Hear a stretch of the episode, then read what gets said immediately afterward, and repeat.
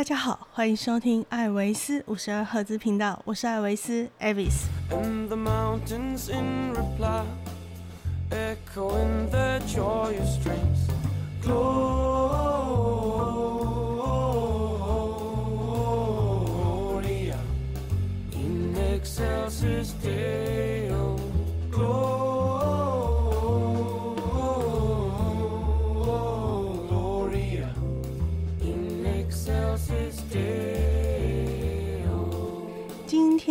是十二月五号，距离我上一次的 podcast 说，希望在十一月的时候呢，能够再录个一两集。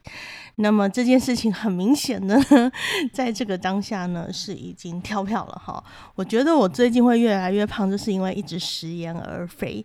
好，不过在这一集的节目开始之前呢，我想说啊，最近天气很冷很冷哈。那昨天我在朋友家，他们家在杨梅的山区，那温度呢是到十度左右，那所以他就升起了萤火。哎，其实我觉得那个焚火台是一个非常好的东西。我不知道说现在露营的设备就是越来越呃经济了，好、可能是那个科技化。科技比较进步的关系，所以现在露营的东西都变得比较轻巧，而且呢，它的功能也非常的好。所以呢，他就在他们家后院升起了一个萤火，就觉得哦，好温暖哦。那这时候呢，就要有一点东西来搭配嘛。我刚好想到了，呃，圣诞节快要到了，所以呢，我就跟他说，那我来煮热红酒给大家喝吧。那所以在这一集节目开始之前呢，我先花个几分钟的时间来告诉大家 Avis 的零失败热红酒。配方要怎么来做哈？那通常呢，做一个热红酒只需要大概十分钟的时间而已。所以如果你在家呢，呃，天气冷的时候呢，可以找一瓶红酒吼来做做看。首先有的材料是呃肉桂，好肉桂、丁香、肉豆蔻，还有月桂叶。还有八角，好，这几样中药材就可以了。那还有一颗苹果，还需要一颗苹果。那糖的话呢，呃，白砂糖、黑砂糖或冰糖都可以哈。你单用一种糖也行。那不同的糖的话呢，是让它的风味更加的呃有层次哈，有层次而已。那做法是什么呢？首先哈，先将这一些中药材呢放到干锅里面，就是一个干净的锅，烧热以后呢，炒一下，把它的香气炒起来。炒出香气之后呢，炒这个动作大概只要十几秒就可以了，味道出来就行。然后呢，把它倒到我们泡茶的时候，不是会有种不织布的茶包吗？把茶叶装在里面，茶叶才不会散出来。就把所有这些呃香料材哈，全部装进这个茶包里面，装好，然后放在旁边备用。那这时候要做的事情就是把那一颗苹果不需要削皮哈，只要把蒂头跟中间的籽去掉，然后把苹果呢切成小碎片。那记住每一个碎片呢，哈，尽量都是一样大，因为这样在炒的时候呢，它的呃呃熟透的程呃速度会是一致的哈。那尽量不要太厚，薄薄的，一口的大小是最好。切好之后呢，切好苹果之后呢，就把那个热锅子拿出来哈，烧热。那在放到瓦斯炉之前呢，哈，先把糖放进去。你可以不同的糖各一汤匙，哈，或者是你喜欢甜一点。如果你害怕等一下喝红酒的时候会比较酸，或或者是比较涩。那你就呃放多一点点的糖哈，也不要太多啦，大概就是最多就是每一个糖种你就是各两汤匙，也就是说六汤匙的糖是绰绰有余了。那把糖放下去以后呢，不要加水哦，千万不要加水。然后呢，开火让它稍微糖融化一点，有点焦化的那个香气的时候，把所有的苹果。把它丢进去，好，苹果碎片把它丢进去，炒炒炒，炒到你觉得那个苹果的呃果肉有一点点小小的透明了哈，然后呢，每一个果肉上面呢都裹满了糖浆，油亮油亮的哈，亮亮的很漂亮的时候，这时候呢就可以把一整瓶的热红呃，把一整瓶的红酒倒下去。好，倒进去，倒进去之后呢，再把刚刚放在旁边的那个香料包哈丢进去。煮一下，煮到那个热红酒冒烟了，好，温度起来的时候呢，就可以了。那如果你怕酒精味很重的话呢，可以小小滚，但是不要滚太久哦，滚太久以后酒精就没有了哈。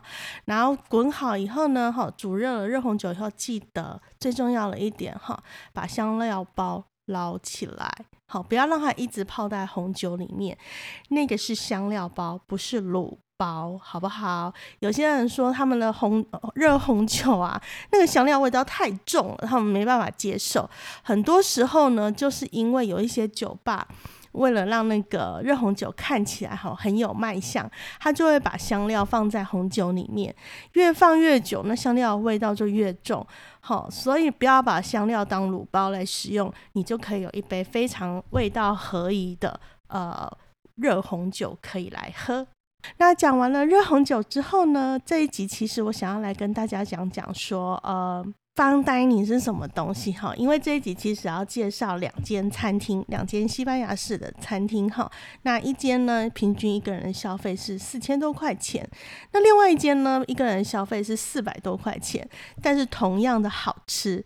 那在讲这两间餐厅之前呢，Avis 有一个问题呢，想要问问大家。大家知道说我们现在吃西餐的时候啊，呃，最简单、最简单的。出餐方式是三道式，就是前菜、主餐跟那个甜点。那复杂一点呢，就会有前菜、汤品、主餐、甜点，然后可能还会有一个饮料，热红茶或者是热咖啡。那么这样子的用餐模式呢，是什么时候？才有的哦，什么时候制定下来的呢？为什么我们会认为西餐的用餐方式一定是这样几道式、三道式、四道式、五道式的方式呢？那 fine dining 有时候会到六七道菜，那这样子的规定是什么时候开始的呢？如果你对这个很好奇的话，那我们今天就来谈谈西餐的呃上菜顺序以及 fine dining 的由来。Why your joyous strains prolong? What the gladsome tidings be, which inspire your happy song? Gloria.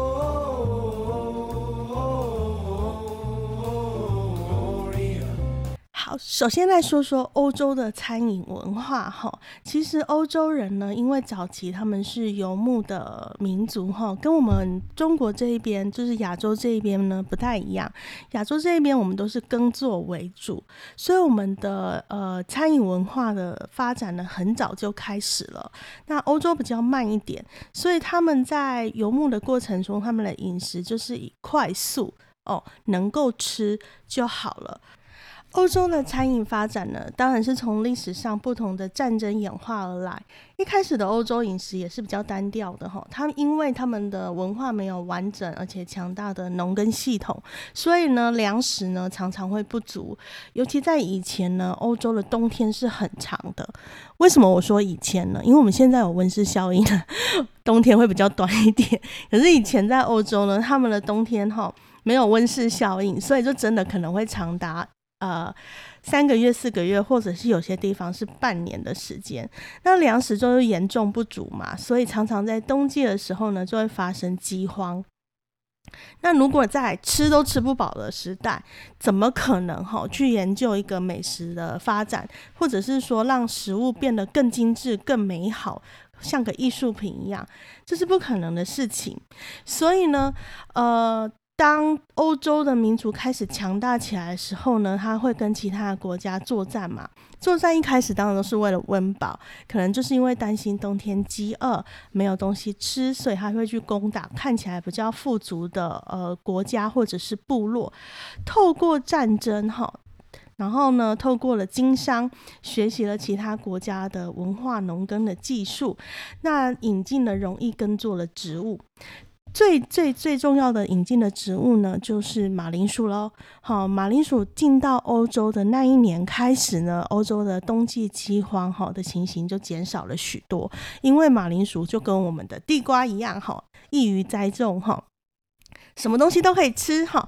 不过一开始的时候呢，他们对于呃马铃薯是有点惧怕的，因为他们不知道长。长了芽的发芽的马铃薯是有毒的，所以一开始他们觉得说，哎呀，怎么吃了这个东西会中毒呢？后来呢，呃，慢慢的了解马铃薯以后呢，就发现它的美好，那这样就解决了粮食短缺的问题了。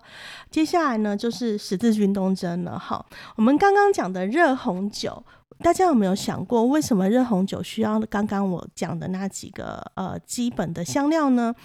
因为十字军东征的时候呢，哈是欧洲第一次与穆斯林的饮食文化接触，也就是第一次呢将珍奇的香料引进了欧洲。好，根据一三七五年的一个食谱记载，当时的姜、肉桂、丁香、肉豆蔻呢是来自中东的香料。而只有富裕的人家还有贵族呢，才使用得起。但是那个时候，这些香料啊，用在食物上，不是为了让食物更好吃哦，它用在食物上是让人家吃到人知道说，哦，闻到就好呀，所以我可以买这些香料来使用。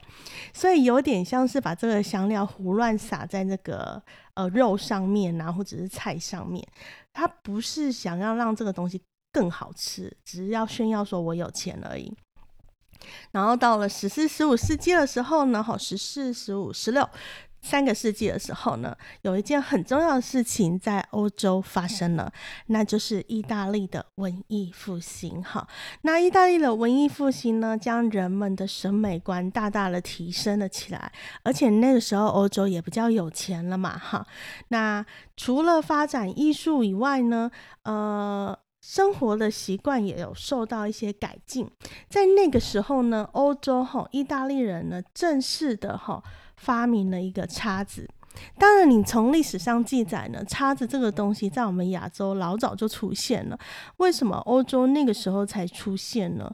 在叉子出现之前的欧洲，难道没有叉子的存在吗？其实是有的哈，但是不普遍。是到了文艺复兴的时候呢，这些文青们，文艺复兴有很多文青嘛哈，文青出现了，他们就觉得说，哎呀，我们拥有了这么好的。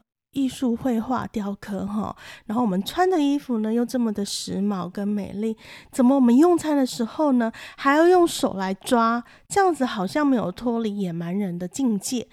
然后我们就研究出来说，嗯，好像有一个叫叉子的东西，我们把它修饰一下，好弄得漂亮一点，那在用餐的时候来使用。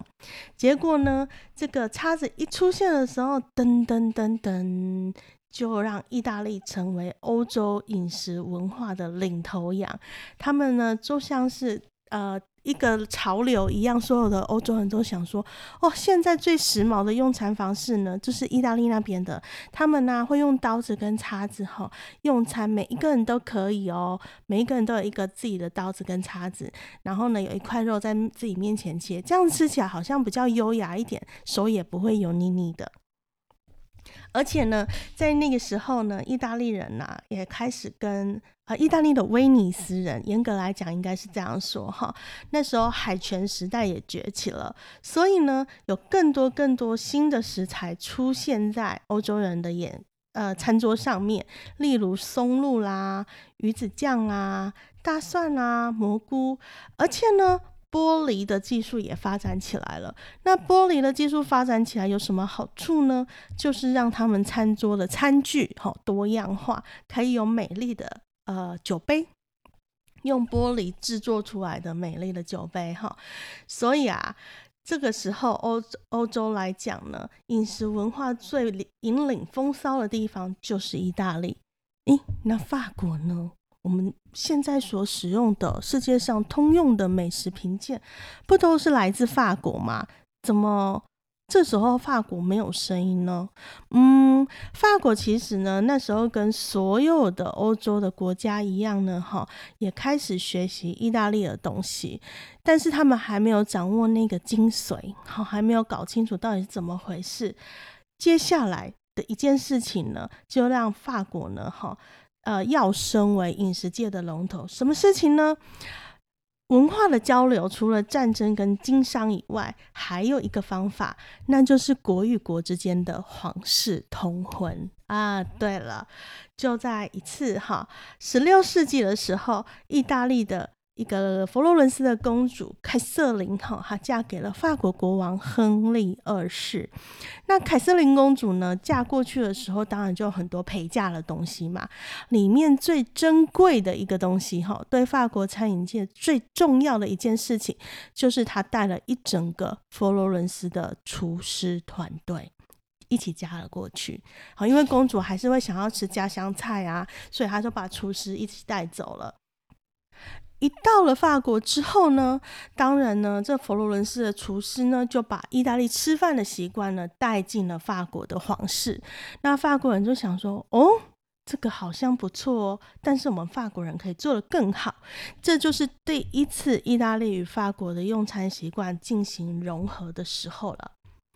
好，那在。凯撒琳公主的时候呢，有一件很重要的事情，就是说法国人觉得我们除了吃饭要有叉子以外呢，其他的东西也要搭配的合宜。例如说，餐具要用好一点哈，然后呢，桌子呢不能空空的，我们要铺上精致的桌巾哈，然后每一个仆人站在旁边呢，都要穿着标准的制服。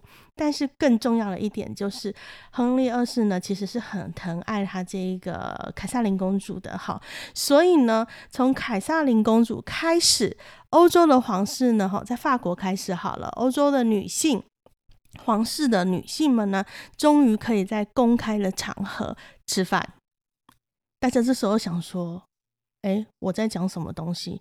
难道他们之前都没有吃饭吗？哎，不是啦，都没有在公开的场合吃饭吗？其实，在这之前呢，哈，呃，皇贵族的女性，不要说一般平民的女性啦，贵族的女性呢，也不会跟男性哈在一起坐在桌子上吃饭，或者在公开的宴会场合，女性是可以上桌吃饭的。就从凯撒琳公主开始呢，女性的贵族们也可以自己办餐宴了。那当然，这会影响到后面一些饮食习惯的改变，我们就先不说。那这时候呢，只是奠定了用餐的规格，例如说环境的规格，哈，我们用的餐具啊，我们用的桌子的桌巾啊、椅子啊这一些。又过了一阵子，凯撒琳的表妹玛丽，哈，玛丽呢，她就嫁给了下一任的国王亨利四世。那玛丽又嫁过来的时候呢，法国跟意大利的餐饮文化又再一次的进行了融合。那这一次呢，就确定了我们现在熟知的西餐哈，会有三道式、四道式的这种上菜方式。那第一道呢？第一道通常都是要是汤，好，第一道第一道要是汤，然后第二道呢是主餐，可能有时候有双主餐，所以第三道可能是另外一种肉，然后最后一个是甜点，而且呢这时候就规定了上菜的仆人都要穿一样的衣服，然后上菜的顺序呢是有规定的哈，按按照规定来走，而且呢一定要有乐队在旁边演奏。好，那这样子吃下来了一顿饭呢，至少要花三到四个小时的时间。好，到了十七、十八世纪的时候啊，呃，欧洲人对于食食物的要求、饮食的要求呢，就开始哈，呃，强调天然的雄厚，哦，天然的雄厚啊，那哈，就是说我们可以用酱汁跟香料啊。但是这个酱汁跟香料啊，要用来提升食物本身的味道，而不是遮盖食物的味道哈。当然呢，这个饮食的方式就跟我们差不多啦，哈，跟现在差不多。不过那时候虽然是有这样强调，不过那时候下香料跟酱汁那个比例还是很重的哈。而且呢，经过两百多年的演变以后嘛，大家记得十三、十四世纪那个文艺复兴嘛，哈，到了十八世纪的时候，经过两百多年咯，哈，意大利人哈在餐桌上发明的那个叉子，终于普及到大部分人、大部分欧洲人的餐桌上了，成为欧洲人用餐的一个习惯，就是大家会用刀子跟叉子。您看看，您看看。好，光是一个叉子，它就需要两百年的时间来普及，因为一开始只有在皇宫贵族里面普在使用而已嘛，老百姓还是用手啊，哈，还是用大刀在切啊，哈，那要花两百年的时间呢，终于哦，连一般的平民老百姓都可以用餐的时候是使用刀叉了。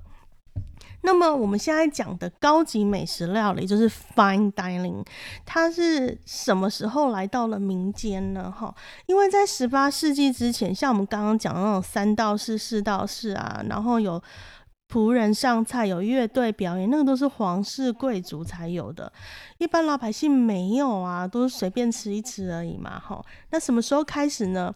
噔噔噔噔，哈，当然是从十九世纪的工业革命开始。工业革命呢，引起了呃人类哈，我们近代史上的一个剧烈的变化。那一一个大变化就是皇室的崩盘，皇室的消失，哈，民主的崛起。那因为皇室的崩溃呢，哈，皇室的消失呢，那这些原本有皇室养着的厨师们就怎么样了？失业啦，那失业就要找工作啊，对不对？所以他们就自己开了小餐馆，因为他们最拿手的就是煮东西了。那怎么看这件事情呢？从法国大革命后的十年，单单只有巴黎呢，它就多了五百间餐馆，所以你就知道说以前的贵族养了多少的厨师。好，那这些呢，就是为什么我们在吃西餐的时候会有三道菜、四道菜的历史背景。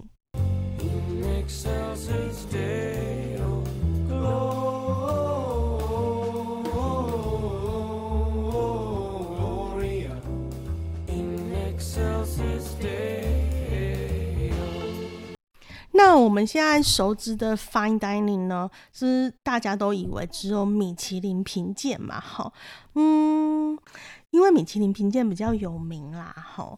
那以前呢，如果你讲说 fine dining 呢，那个定义很简单，就是给宫廷贵族们吃的东西。那现在就不是了，哈。现在的饮食呢，如果我们要把它呃简单的分类的话呢，fine dining 呢，我们可以说是最高阶的。那最高阶的 fine dining 呢，就等于是 gastronomy 哈，一个法文的字 gastronomy 美食艺术。那其实我觉得台湾虽然我们有米其林颁奖哈，但目前呢，其实我不觉得有哪一间餐厅真的有达到 gastronomy 的程度，顶多都是 bistronomy。bistronomy 是什么东西呢？bistro 哈，bistro 呢是小酒馆、酒馆、餐酒馆的意思。那 gastronomy 是美食艺术嘛，是这两样的结合。也就是说呢，我提供给你精致的饮食，但是呢，会有酒餐酒馆的气氛哈，收收费也不会像是呃 fine dining 真正的 fine dining 那么的那么的贵哈。不过台湾的 gastronomy 收费都是 fine dining 那么贵。例如说，我觉得哪一个是 gastronomy 呢？Raw 哈 R A W 台北的那一间餐厅，就是江正成主持主厨呢哈呃经营的那间餐厅，我觉得它其实也不到 fine dining，它很接近呃 bistronomy 的程度。好，那再下来一点呢，就是 bistro。bistro 其实是大部分台湾人呢吃西餐的首选。第一个呢，它有餐酒可以点，那它的餐饮呢看起来也很精致不错，而且重点是你在里面吃饭的时候比较轻松，不会像真正的 fine dining 让你做呃。那个做的很严肃哈，正襟危坐嘛，对对对，这个字正襟危坐的那种感觉，就会比较放松一点。所以 bistro 呢是大部分的台湾人最喜欢去的。那还有一种叫做 fusion 哈，fusion 呢就是所谓的无国界料理。或者是我们会讲的创意料理哈，那这个东西呢，它的风险是一半一半。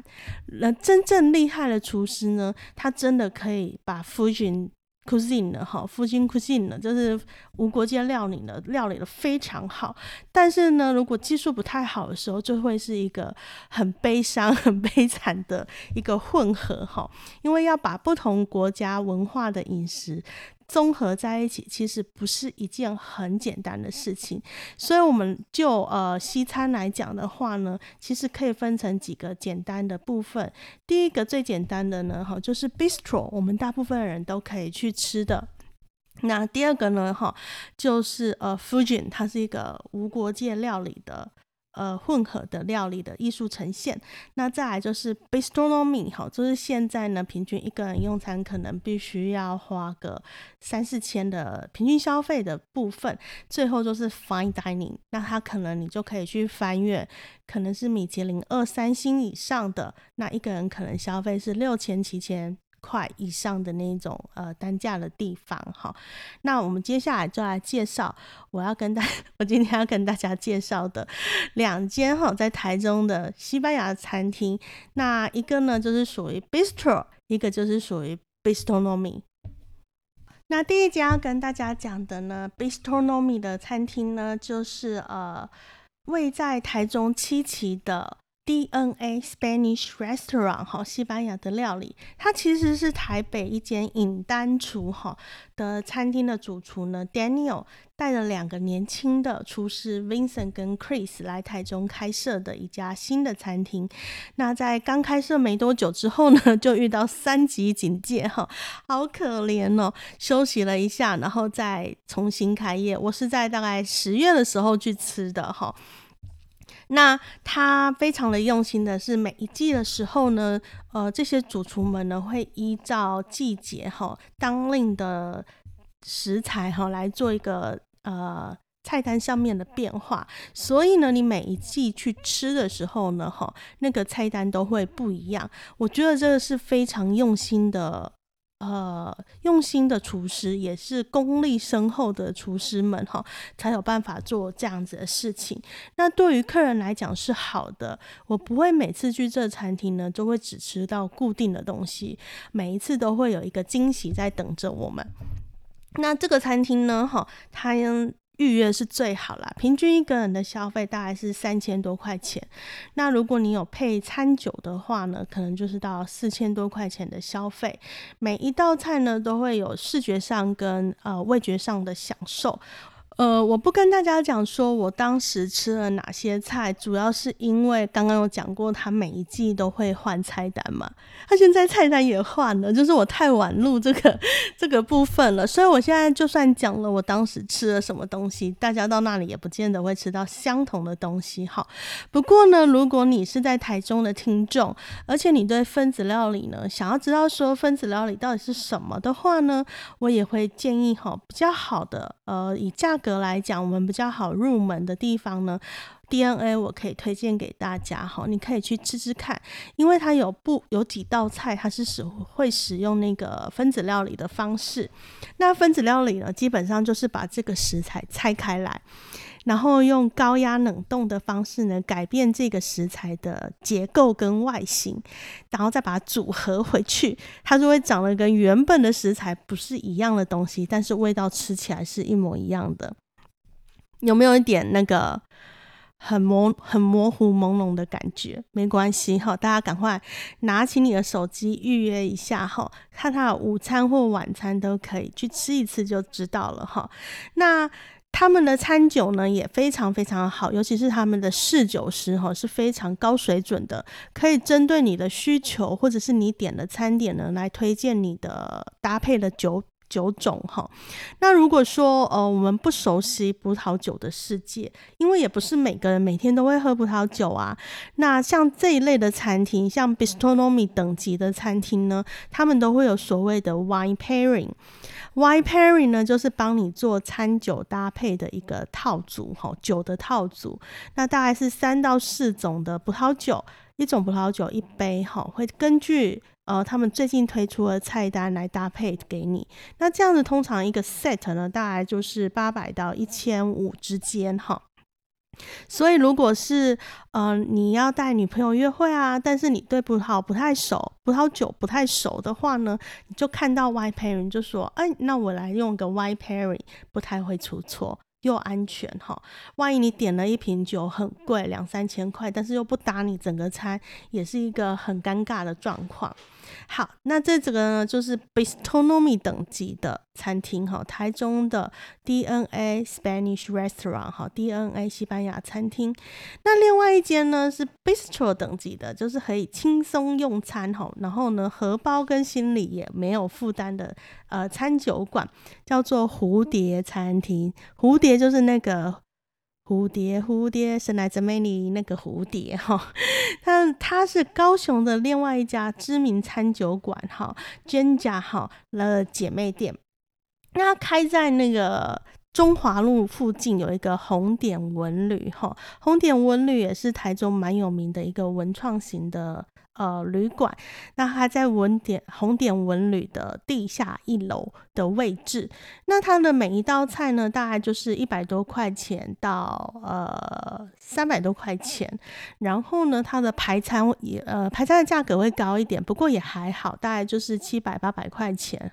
那因为它是西班牙。餐的关系，西班牙的料理呢，通常都是可以 share 的，哈，就是大家一起吃，所以你们可以点，比如说前菜啊，然后面食啊，排餐，大家可以 share 着吃。我那时候呢是三个人去吃的，哈，我们平均一个人的消费是七百多块钱，因为我们还有点了一瓶酒，他那里最便宜的一瓶酒是八百。八百元哈，这是葡萄酒的部分。那它也有啤酒的供应，而且有时候它会做不同的活动哈，譬如说打卡也会送你一杯啤酒。所以呢，如果说要去中华路看电影哈，那中华路全部都是呃路边摊贩的那一种嘛。那如果你看电影要约会，带着女朋友要气氛好一点的地方的话呢，我就会推荐到蝴蝶餐厅。那蝴蝶餐厅呢，虽然是一个西班牙餐酒馆，但是它有一些料理呢，就比较接近 fusion 哈，就是无国界料理的部分。例如说，它有一道松露薯条哈，松露炸薯条。那它搭配的那个酱呢，就是美乃滋肉燥酱。就 就是将美乃滋跟我们的肉燥呢，吼做个结合。一开始的时候，我会想说，哎呀，这个东西这样子好吃吗？然后我就沾了吃呃第一口，就嗯，默默的又吃了第二口，然后默默的吃了第三根、第四根、第五根。好，然后我的朋友也是，就说，哎呀，这个搭起来意外，吃起来超顺的，哈，超顺口的，也是一个很邪恶的那个。前菜，基本上呢，这两间用餐的。餐厅的给人的氛围呢，都会比较开心一点。然后呢，如果你要很放松、很放松的话呢，我会推荐呢是蝴蝶餐厅。但是如果你要比较正式的场合，或者是你要呃有特别的纪念日，或者是要约会，还是要感谢一些前辈的提携，那么 DNA Spanish Restaurant 呢，也是一个很好的选择。好，这就是我今天呢要来跟大家分享的第一个。热红酒怎么做？第二个呢，就是呃，fine dining 哈，我们的三道菜、西餐三道菜、四道菜这个规定到底是怎么来的？最后呢，第三个就是久违的，应该跟大家推荐的台中两间西班牙餐厅，希望大家会喜欢。那十二月的话，应该可以生出两集吧？好。我有拜托 Brian 来跟我录音，就是宵夜葬旅行团的 Brian。好，那这一集的节目就到这里喽。如果大家对我的节目呢内容有什么意见的话呢，欢迎到我的 IG 后留言给我。那如果喜欢我的节目的话呢，也麻烦大家动动手指头订阅一下我的节目。那我们这一集就到这里了，下集再见，拜拜。